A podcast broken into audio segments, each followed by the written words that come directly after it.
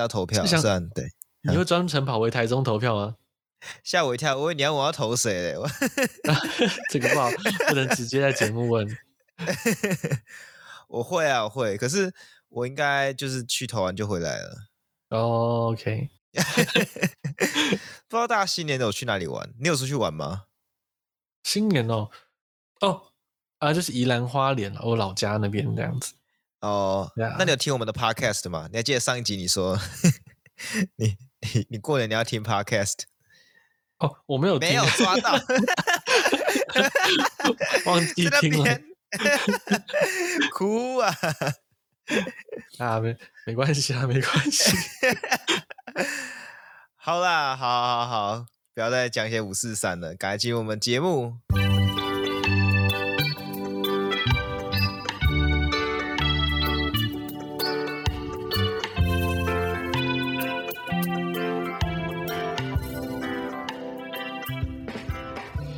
好，大家好，这边是 TPHA 台北城市狩猎的 Podcast 节目，欢迎收听我们的生态杂谈，一起了解台湾跟世界上的生态议题与时事。我是世祥，我是口勇。那每个礼拜六中午十二点，我们都会准时上架。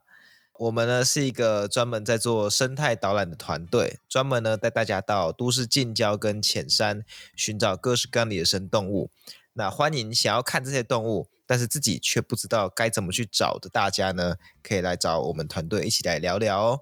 啊，今天第一则呢是一则后续的追踪报道，要带来给大家。那是关于我们去年三月在第二十五集的时候提到的台湾长鬃山羊呃感染疥癬虫的这个新闻。那当时呃我们在报道里面有指出，长鬃山羊原本呢就有少数的族群身上就已经带有疥癬虫。但是呃，好像有稍微变严重的迹象。那是否真的变严重呢？还需要后续观察。那这个疥藓虫造成的表皮病灶呢，包括脱皮、脱毛这些状况。那除了会降低山羊的御寒能力之外，更会让他们在冬季的山区死亡率大幅提高。那另外呢，这次的报道里面，呃，我们额外补充，屏科大野生动物疾病生态研究室的研究人员张爱美呢，她也表示说。疥癬螨呢，它还会让山羊的皮肤产生很多伤口，最后使它们只要稍微活动就疼痛不已。所以呢，染病的山羊啊，不只是冬天被冻死哦，它们其实可能会逐渐放弃四处觅食、四处活动，最终呢，消瘦、虚弱、死亡。今天呢，我们呃后续新闻是有公视的节目，我们的岛它特别报道关于山羊的近况，跟我们上次报道呢，时隔将近一年，我们可以看到山羊的疥癬虫感染状况呢，似乎有继续扩散的迹象。而目前山羊的感染情形呢，以台东较为严重，但这种疾病对全岛山羊族群的冲击呢，究竟有多大？目前仍然还未完全厘清，只知道情况正在变糟。而单就呢，公视本次采访的台东大竹溪地区的情况来看，大竹溪一带的居民呢，他们表示说，这几年要看到健康的山已经非常困难，所以实际的灾情，它的严重程度可能是非常令人堪忧的。哇，我我觉得居然到了就是那种几乎看不到健康个体的这种情况，那这肯定是就是有大问题的啦。所以这边报道这个后续追踪呢，我们就祈祷相关专家可以尽快找到原因跟解决办法。是是是，那这则后续追踪的新闻呢，就帮大家更新到这边。我们进到我们今天的下一则新闻。那这则新闻呢，是一位生态圈的朋友，他在一处果园周围呢，发现了多个水泥蓄水池，有的已经废弃了。他们一一检查后呢，发现其中两个蓄水池内有两只幼獾的尸体，所以呢。他们选择了其中一处没有积水的蓄水池呢，进去用工具翻动了之后，结果呢，发现整个蓄水池内充满了尸体，其中呢至少有十一具幼獾尸体，而且呢后续呢又踢出更多其他动物的骨头啊，包括山羌、包括狗之类的动物，令人感到非常震惊。所以呢，该名网友呢后续就扛来附近的水泥柱放入水池作为一个斜坡，希望呢未来掉落的动物呢利用这个斜坡逃走逃生。以避免呢进入蓄水池的小动物呢持续受困。另外，这类受困点呢，如果置之不理的话，其实呢后续还可能会吸引更多动物进入。尤其是当一只动物死在里面之后呢，可能还会吸引其他的食肉或食腐动物进入，那间接造成源源不绝的动物持续受害。那师大生科系的林思云老师呢，他也分享了这次的事件，并且指出说，四面都光滑的水泥建筑物呢，在大自然中几乎不会出现，所以呢，许多动物呢都不太知道掉落之后难以爬出的这种危险性。而且不止蓄水池哦，其他像是排水沟、溪流整治工程、边坡工程所制造出来的水泥光滑面，乍看之下，这种石头的质感呢，这种石头的表面呢，跟周围环境非常的融合。但其实呢，常常成为陷阱，造成各种动物失足滑落，或是无法附着攀爬，最后因为各种原因致死。以鱼类来说，如果是水泥河床的话，它这种光滑的表面会让它们无处可以躲藏，并变成各种掠食者的目标。那如果在水泥河床上再加上一个高低落差过大的水泥墙，甚至会造成洄游鱼类无法跨越而卡在墙的前面，最后呢，可能发生两个后果，可能可能是错过繁殖季节。或者是在原地死亡。我们以路边最常见的水泥排水沟来说，如果表面都非常光滑，是新盖好的水泥排水沟，只需要差不多三十公分的高度就能够困住一些小小型的青蛙跟小型的爬虫类。那如果高度更高的排水沟，可想而知就能够困住更多的生物。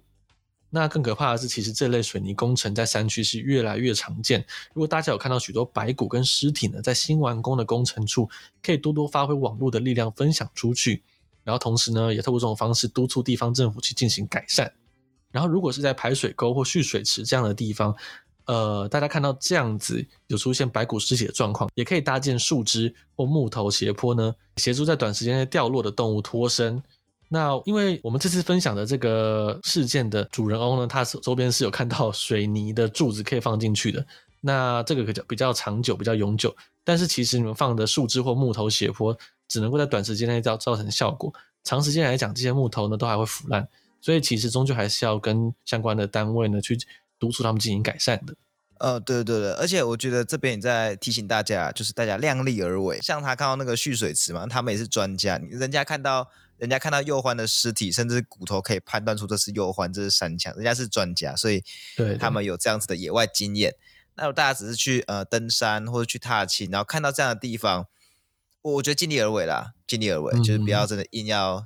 就是呃为了做这些事情，然后让自己反而受伤什么的就不好这样子。对对对，呃，那关于像这样子的，嗯，像陷阱一样的地方哦，在。学术上，或者我们平常称呼它，会叫它生态陷阱。那一般我们看到陷阱，或我们讲陷阱，可能是为了抓某些动物，比方说呃抓老鼠的陷阱，或是我抓昆虫会有昆虫的陷阱。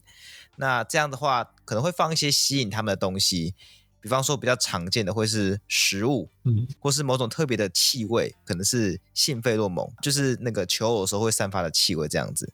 那生态陷阱它吸引动物的点呢？是适合的栖息环境，就一个环境这样子，所以它就是像说一个人为的构造物，然后它创造了一个让动物误以为这里很适合生存的地方，可是进去了之后，其实是一个死路。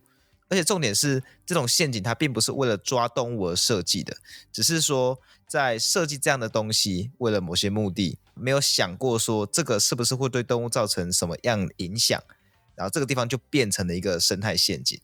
像是这个新闻的废弃蓄水池，或是刚刚空讲到的那种光滑的河道边坡，甚至是我们之前新闻讲过阿朗伊古道那个水泥墙旁边堆积落叶，让陆蟹以为说这边好像很适合休息，结果因为是水泥墙的关系，太阳一升起来，温度瞬间升高，它们就变成就烤蟹啊，就死掉这样子，这也是一种生态陷阱。对，其实这种非自然的东西在山上就有用，可能会以各种形式成为所谓的生态陷阱。所以，一个新建筑完的工程，它其实，在山区啊，都需要经过大家长时间的观察，去看它到底有没有合乎呃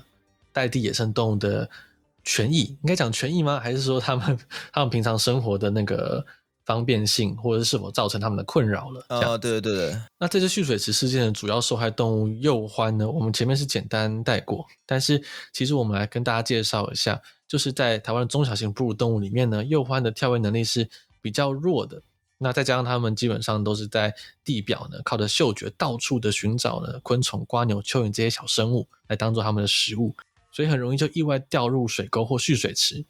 那当然呢，也有一些本来就是专程爬进去觅食的幼獾啦。可是后来他们进去后就发现逃不出来，因为我们刚刚前面讲到它的跳跃能力比较弱。但在台湾呢，大家对于幼獾的认识其实蛮少的，所以大家对幼獾的印象基本都来自于新闻，而且大多跟狂犬病有关系，所以其实造成大家蛮害怕这种生物的。那在一些对这次蓄水池事件的留言中，也不难看到一些在提醒注意安全啊，要大家小心狂犬病的留言。那虽然说在野外，确实啊，多留心、多小心一点是比较好。但是大家对于鼬獾的恐惧似乎远超过原本该有的样子，尤其是关于呃鼬獾最新能查到的新闻呢，还真不意外，又是关于狂犬病的。那就是呢，在苗栗呢出现了首笔带有狂犬病的鼬獾的这个记录，也造成了一些讨论。嗯，但这边要跟大家谈的是，鼬獾真的大部分都带有狂犬病吗？那这对人类来说真的这么的危险吗？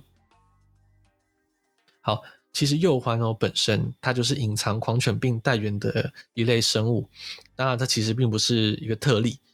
其实鼬獾就跟北美洲的浣熊还有欧洲的雕一样，在部分地区它们的野外原生族群身上就有一定比例的个体带有狂犬病，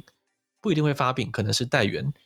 所以这是很难根除。例如台湾的大安溪以南地区本来呢鼬獾族群就有一定比例带源，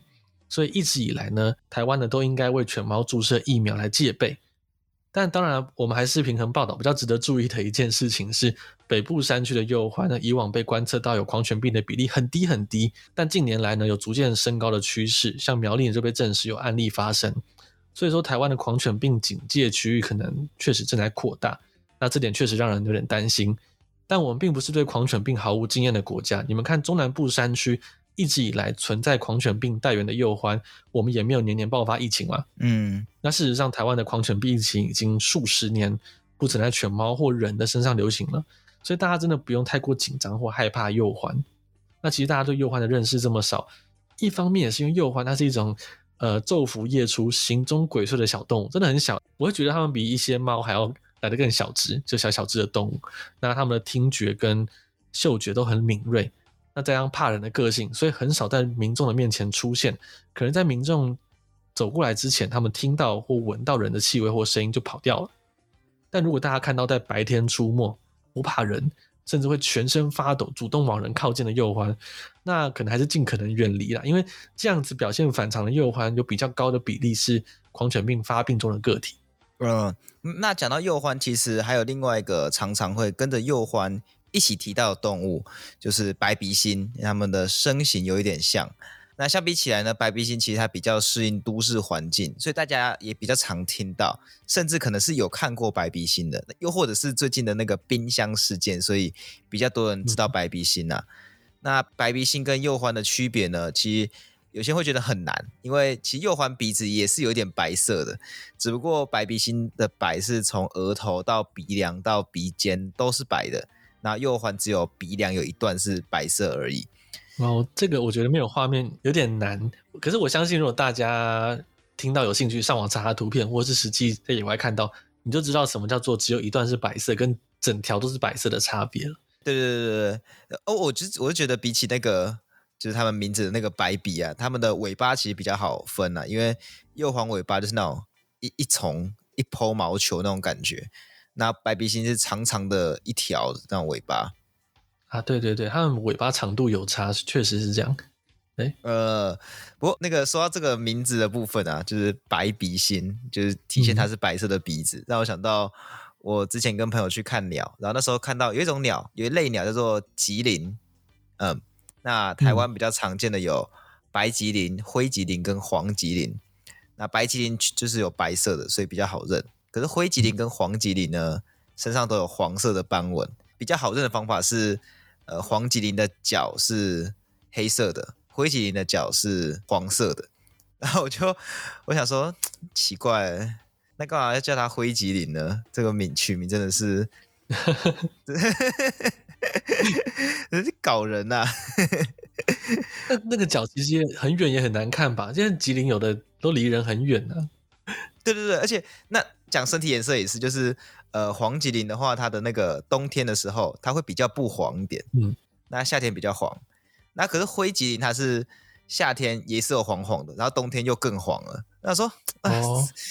怎么怎么这样搞人？叫灰吉林，它身上比较黄。那，真的是。我觉得就是看久了就有气质辨认法，像像白鼻星跟鼬獾，我们现在看多了，我跟你应该有一闪而过的动物，我们都我们都马上知道它是哪一只这样子。呃，对啦，对啦，对啦，是没有错。对，好，不过再说回来这边呢、啊，就是呃，我觉得关于白鼻心，如果大家想要听更多介绍，可以去听我们之前访问有一个叫“都市狸猫”的计划的主持人之一曾慧云老师的那两集，是 EP 四四跟四十五。我觉得蛮好听的那两集，虽然是我们的访谈，嗯、然后我我是有被反映说我们的访谈就是嗯需要再加强，我我也认同，我也认同。不过我觉得那两集蛮好听的，因为曾慧老师很好笑，对对对，他非常配，非常的配合，对，非常的配合。对，那我觉得总结来说啊，其实呃，我们刚刚讲了很多嘛，一下要讲右欢好，一下讲右欢哪里不好要注意，帮大家总结一下。我觉得其实对右欢或是说野生动物啦，基本界限维持好非常重要，因为确实有一部分带原的幼獾存在，而且这种生物的野生族群呢，本来就会带原，并不是什么异常的事情或异常的状况在发生，所以不要自认为说，呃，见义勇为的想要伤害他们，或是对落难的幼獾幸灾乐祸的去留言或是讲一些什么不好的话，因为幼獾本身。以及鼬獾的疾病，我们都要把它看作是大自然的一部分。鼬獾呢，透过猎食与被捕食，或者透过传递疾病，千年万年来呢，都能够协助控制森林里各种生物的数量平衡。所以，身为人类，我们只要跟鼬獾维持好距离，互相尊重，基本没什么好怕的。像我跟世祥在夜观看到鼬獾超多次了，那他们的学习能力很强，然后就是超级聪明的掠食者，对于猎捕不同的猎物，其实都可能展现出不同的技巧，真的很厉害。我觉得隔着几公尺观察他们的行为，真的是一种享受。我之前看过鼬獾猎食蟾蜍、鼬獾猎食蚯蚓，还有鼬獾猎食甲虫，他们都稍微会用一些不同的技术、不同的角度去张口去咬它们，去避开一些危险的部位。其实我觉得这真的是一个蛮享受的事情，就是关于这个动物竟然这么聪明，所以不需要一见到它们就满脑子被狂犬病塞满，它们还有很多可取之处，或是值得大家欣赏的地方。呃，而且其实说要看，其实还不见得看得到的。就像你刚刚说，鼬獾超敏锐，就有一点风吹草动就会警戒跑走。其实我是还没有那种可以稳稳定定的观察鼬獾的经验。我之前有有一段时间跑鼬獾比较稳定的点，看的数量多了，就就有好运气看到他们在猎食的这个行为。对哦，对对对，其实还是要看多，他们大部分都很胆小，就只看到一个尾巴就跑掉了。那这则新闻其实到这边，我们讲到呃生态陷阱跟鼬獾，跟大家简单介绍这种生物。那我们进到下一则新闻啊、呃，元旦连假期间呢，玉山国家公园的塔塔家有一只小山羌不慎走失落单，这样这样呃落单，哎，应该没差吧？落单那个这个蛮明显，蛮蛮严重的。那我妈我妈教国文的，她就跟我讲那个落单落是落单哦，是落单，她她她在旁边跟你讲是不是？没有没有没有，我就会自己会督促自己不要念错。像我之前有一次，我跟你讲，有一次我的我去演讲，然后我那个念念那个戏湖嘛，然后我念谢湖，呃，哦，我妈在中场休息的时候，因为她那一次她她第一次听我演讲，他跑他跑上台，我以为他要提问，他跟我说那个念西湖不念谢湖。好，难怪你不要在那边蝙蝠、啊、牛仔裤的，那、啊、都是被指正啊。还有什么法国？哦，对，法国，对法国。那玉山国家公园的塔塔家呢，有只小山羌不慎走失落单，吸引了许多游客围观拍照。那这不仅造成了小山羌紧迫，也导致于母山羌不敢靠近。那虽然呢，玉山国家公园管理处得知消息后，已派人前往。那他们发现小山羌趴在地上频频鸣叫，可能是在呼唤母亲，并立即劝离游客。但经过了一个晚上的等待呢，隔天却传来小山羌不幸冻死的消息。但玉广处呢，后续也发文表示，冬季的温度太低，小山羌如果缺乏母亲稳定的体温守护，很容易有失温的现象。而且呢，不知情的游客若是大声喧哗、任意靠近，甚至伸手想要触摸，不仅呢会造成幼山羌身上沾染人类的气味，导致呢母山羌不认得自己的孩子，噪音。人群以及游客携带的爱犬呢，更会让母山羌呢，本着他们的本能不敢靠近，进而威胁到小山羌的生命。所以玉管处呢也也进行了呼吁，由于山羌胆小敏感呢，民众一旦发现落单的个体，切勿自行介入，应该远远观察，并静待母山枪把小山枪接回即可。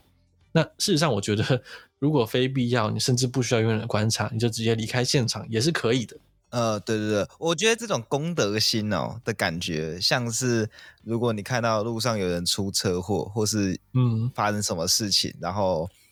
要这怎么挤那个救护车来什么的，就不要围观。对对对，因为你围观，你可能会挡住路线什么什么之类的。我觉得这种公德心的感觉是类似的。对我，我像是有些人其实已经已经做好你该做的事情，已经叫了救护车来，然后可是可是你后续又一直在旁边不知道不知所措，一直围，一直在旁边走来走去的。其实等到救护车就医救护人员跟警察来的时候，肯定挡到他们的动线。所以我觉得其实。看起来很有爱心，但是有些情况下，你就是离开现场反而比较好。对，对，对，对，对，对，对，那就更不用说，如果你是带着想要干扰的那种心，然后自己觉得这个应该还好，那就就更不用说这样子。对，对，对，现场好像听说也有这样子人在拍照。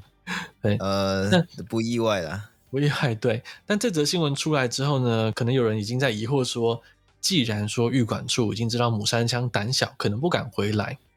那玉山国家公园管理处怎么不直接把小山羌救走呢？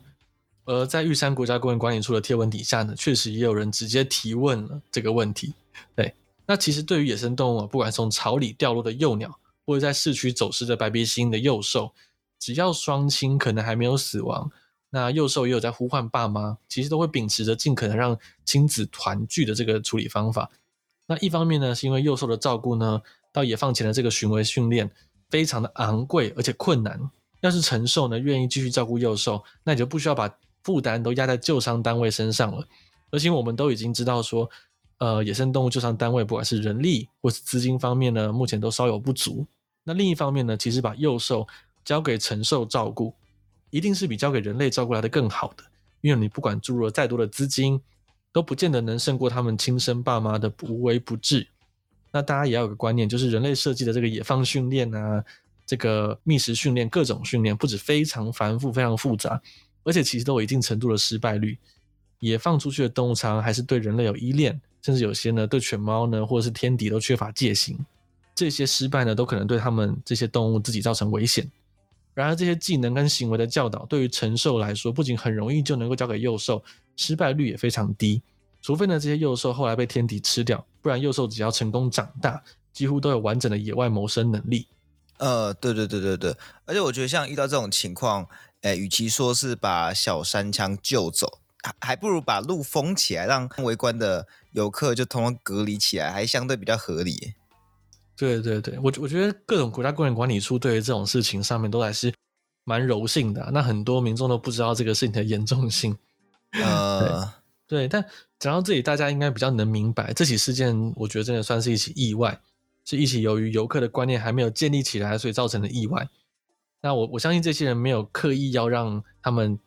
呃亲子无法团聚啊，这个山羌的亲子无法团聚。但在这里呢，我觉得玉管处的做法已经很好了，他们有把相关观念趁着这次的事件呢推广出去，来避免未来发生更多一样的悲剧。那至于小山羌的救援照顾呢？玉管处也真的是秉持着正确观念去处理，要是把每只遇到相关情况的幼兽或幼鸟都立即救援带下山，那一定不是呢台湾现阶段的保育能量下长远而且可行的办法。那最后的最后呢，就只是可惜了母山枪最后依然不敢回来，所以意外就真的变成悲剧了。对，我觉得这个其实像这样的结果啊，就是一个代价，它是一个风险，我们已经知道的代价，我们已经知道的风险，就当我们决定要把。保留起来的自然环境开放给民众走的时候，不管是国家公园或是呃自然保留区之类的这种地方，其实势必就是会发生这样的事情。嗯，那甚至说今天就算没有人去围观，但或者大家已经尽量的远离小山羌走过了，其实那个因为开放这样的步道嘛，那人群的气味跟声音还是有可能让山羌妈妈不敢过来，那最后造成一样的结果。所以说，今天这样的结果其实不见得说一定是哦，围观的人就很很 bad，然后就是，那么？就是做出不好的事情，然后没有公德心，不见得是这个样子。我想讲的事情是，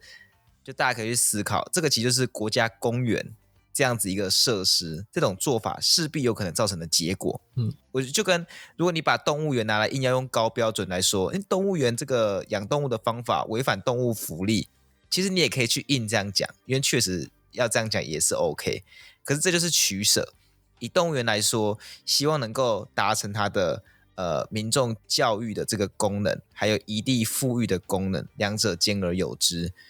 那就可能会牺牲一点很完善、很完善、超高标准的动物照顾这个部分。那像这样子，这次讲到国家公园这里面，我只能说，就如果说这一次呢，这只小山枪的事件带给大家的醒思能够扩散开来，然后进而让更多人重视生态，那可能改变一些人原本的错误观念，甚至有人看了这样子的故事，然后催生出下一个很重要的未来的保育人士。那我不会说，呃，这个小山枪的死就值得了，只能说国家公园这样的设施，它就有达成原本在利弊衡量之后，最后想达成的目的了。那我认为说这是合理的，而且是希望说国家公园能够发挥这样它应该发挥的效益的，所以我就觉得说，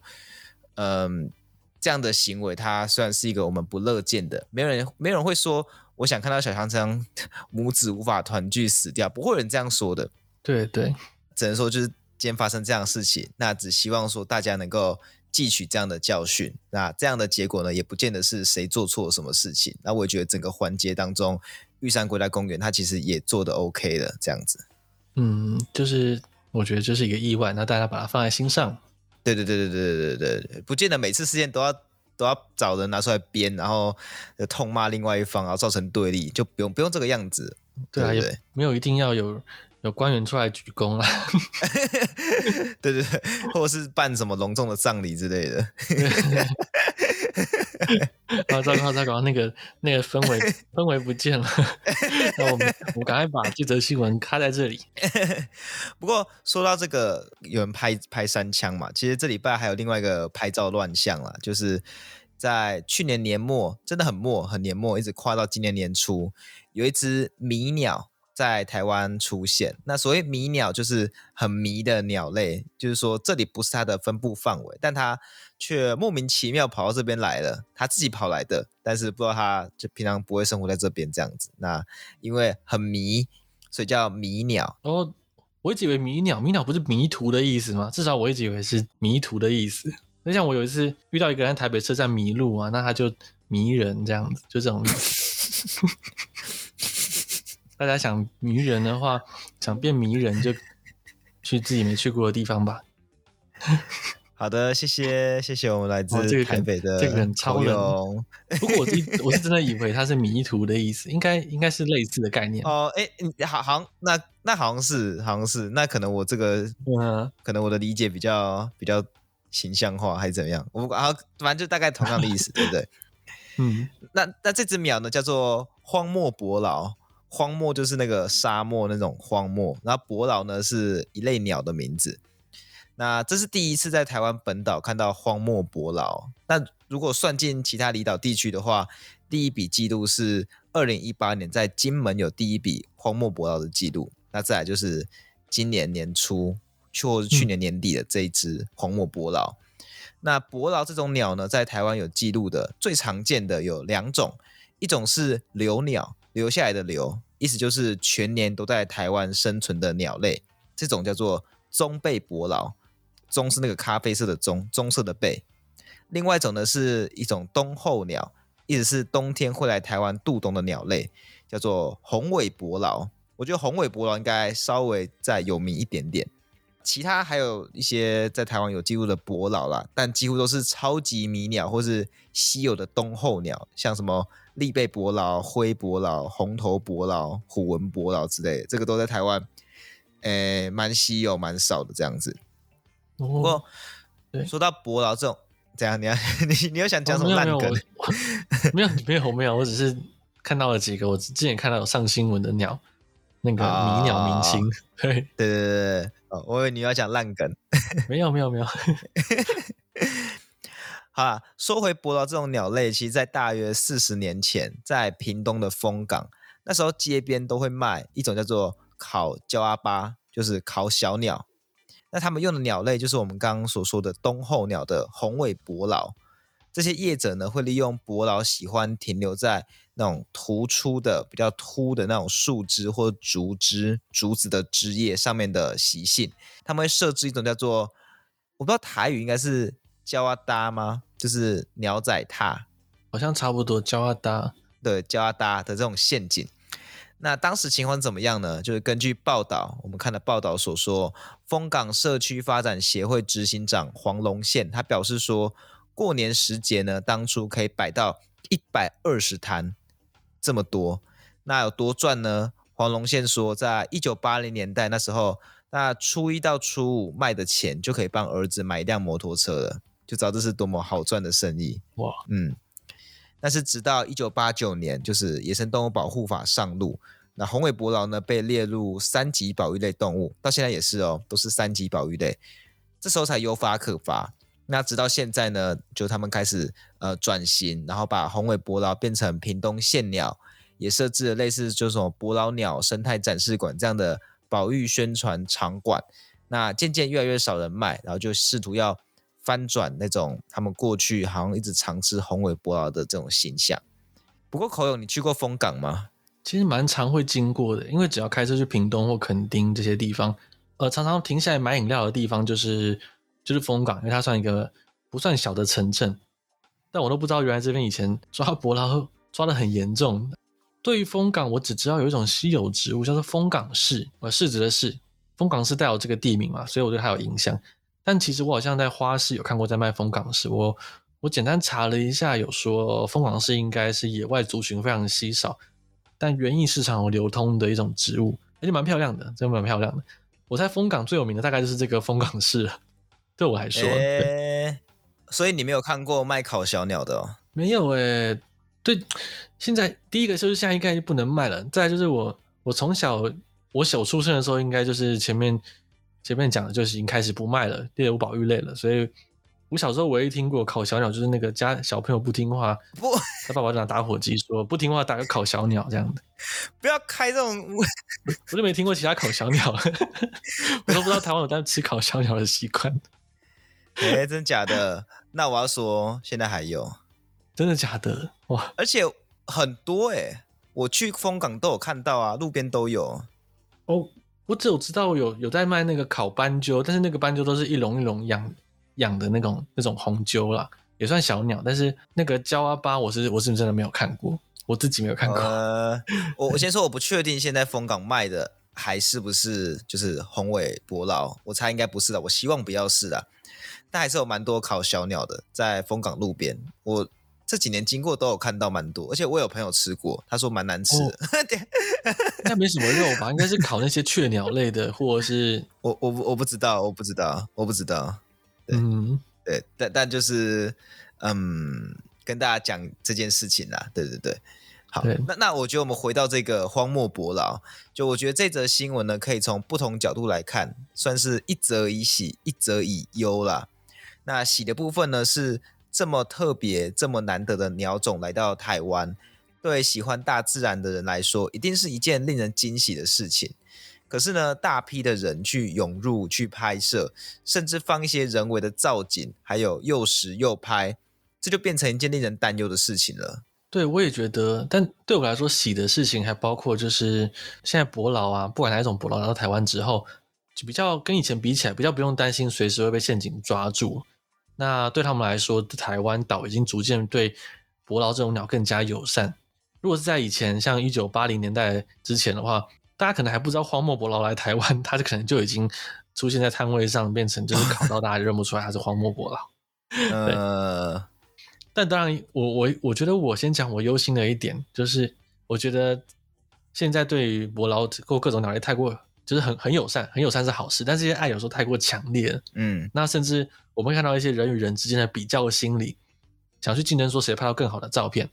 或者说谁能够更接近这些鸟，所以导致于说越来越常有一些匪夷所思的喂食跟诱拍的行为。那其实像珊瑚捕捞这种难得来到台湾的迷鸟，竟然这么珍贵，我感觉他就不得不去承受、去面对这种令人窒息的关注感。对对对对，那像这次呃，就有看到还是有放那个面包虫，或是插一根仙人掌在那边造景。哦、仙人掌，我有看到那个真超扯。哎、可是我看到后来，就大家就越来越多人插仙人掌或放仙人掌的图。其实，呃，我们比较常看到那些很多摆拍照片的社团，也都有在删这些太过明显的摆拍照，就那些仙人掌都被删掉。嗯，当然也有的人会藏图藏很久，就是都不都不公布，等到风头过以后再发了一个在沙漠上的沙漠伯劳，好像他在原生地拍的一样。对，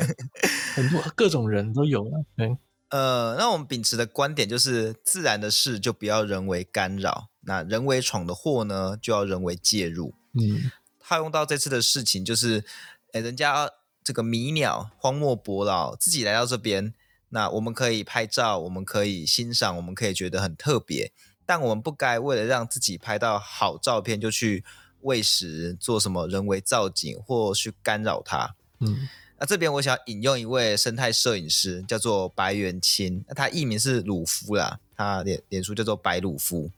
跟这个荒漠伯劳是没有关系。他在他在台湾山岳杂志一百六十期的引文有写一段话，那有点长，但我想把它全部念出来。他说：两百年前的登山家或者博物学家，若在旅途中想要留下一只鸟的名字，唯一的方法就是拿枪射下它们。因此呢，这些探险者携带各种采集工具走进荒野之林。两百年后，智慧型手机让摄影成为日常，多数人不再需要拿枪夺取他们的灵魂，而是用照片保留那瞬间：五十分之一秒、一百二十五分之一秒、两千分之一秒。若将这期所有照片的快门速度加起来，仅有连一秒都不到的时间。然而，这一秒集结了生态摄影师们在野地漫长的观察、等待与浸润。在他们眼中，山林并非是一条路线，而是一张环环相扣、充满生命力的生态之网，在流光转之间网下动物的生境之诗。好，引文讲到这边，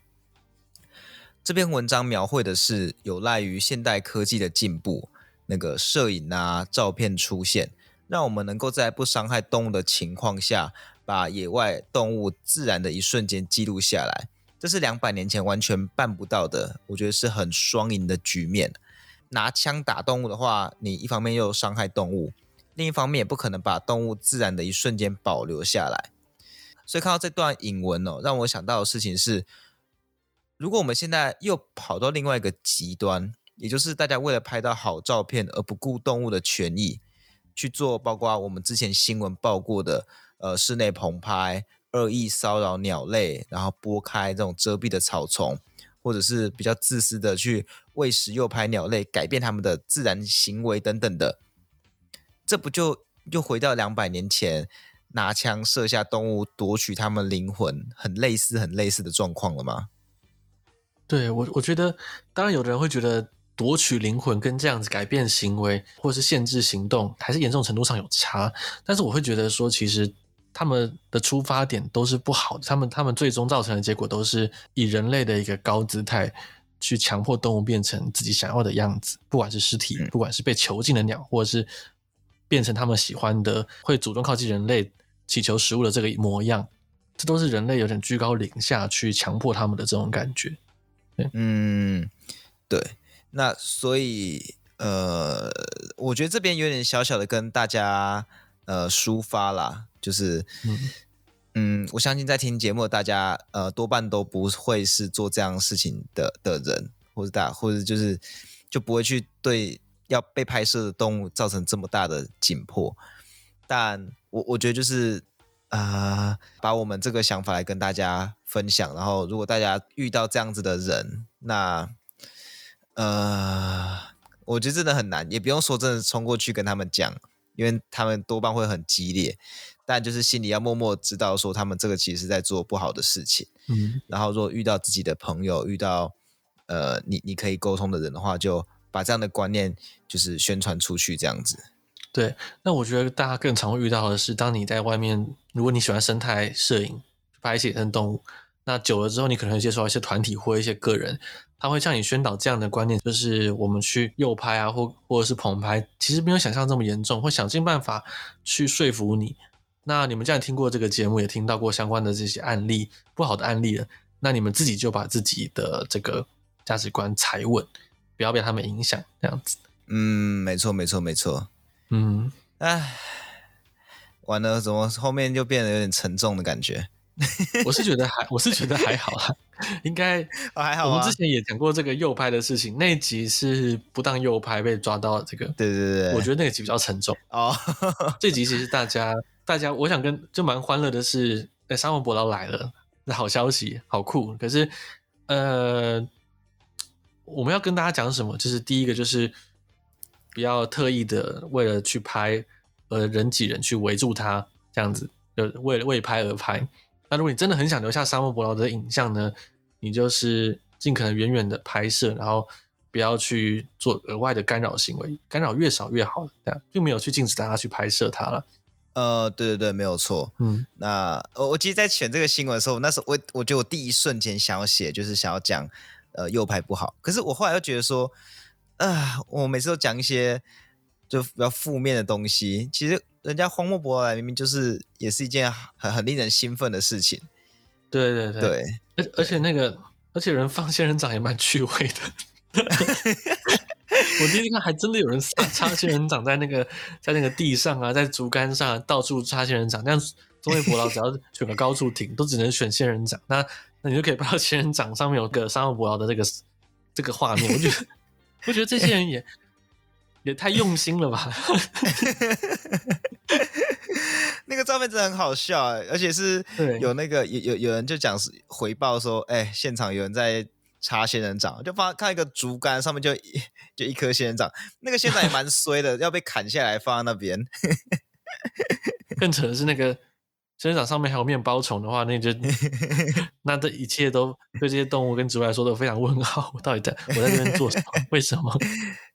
好，我决定要把这个仙人掌图放成我们 YouTube 的照片。可以，我觉得可以。这一集的照片，那是那是那个朋友你朋友的节的照片对吧？应该还好。诶，要打招呼一下吗？侧侧拍，嗯，应该还应该还好。如果如果是那个右拍的人自己的，他搞不好会有一些争议，因为他们不喜欢自己做的事情被被公开啦。其实哦，不是不是不是，我看的是我是拿朋友的那个图。Oh, OK OK，好啦好啦好啦，那。诶，今天的新闻部分就跟大家分享到这边。嗯，那喜欢我们的节目的话呢，记得到各大 Podcast 平台给我们五星好评。